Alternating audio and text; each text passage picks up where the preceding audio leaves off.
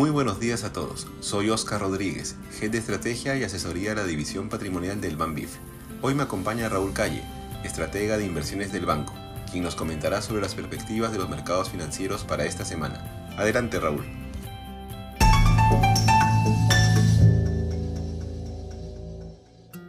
Buenos días, este es el podcast de actualidad de Economía y Mercados del 21 de agosto del 2023. La semana fue negativa tanto para el mercado de acciones como el mercado de bonos. El Standard Poor's 500 retrocedió 2,10% en la semana, con lo cual acumula un retroceso del 5% desde sus máximos de julio. Por su parte, el valor de los bonos de Estados Unidos retrocedió un 0,50% en la semana.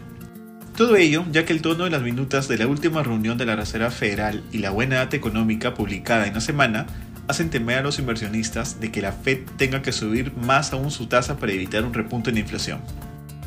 Data de ventas minoristas en Estados Unidos, publicada en la semana, mostraron un crecimiento del 0,70% en julio, el doble de lo estimado.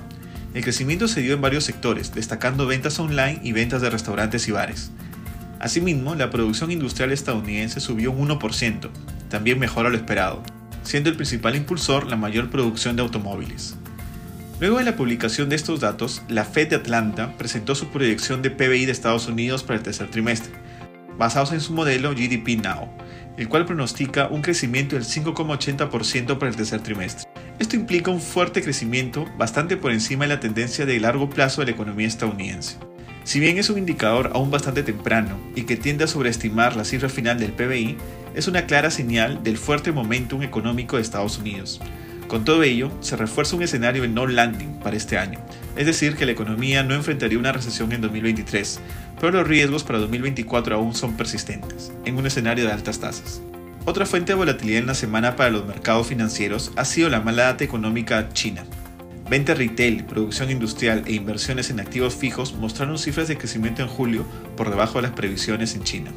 Asimismo, la inversión en bienes raíces cayó un 8,50% de manera anual y Country Garden, uno de los principales desarrolladores de propiedades en China, falló en realizar los pagos de intereses de sus bonos.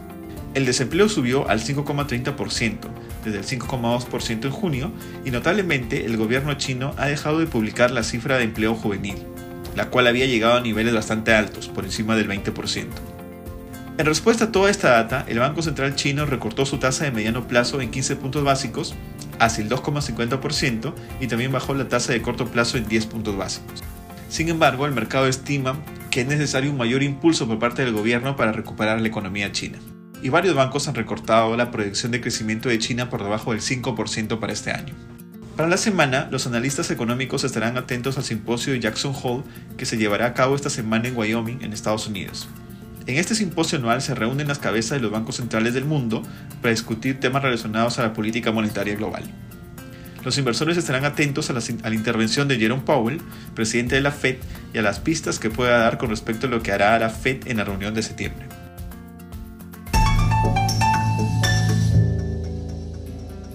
Gracias Raúl por tu análisis. Con esto termina nuestro podcast de actualidad. Que tengan una excelente semana.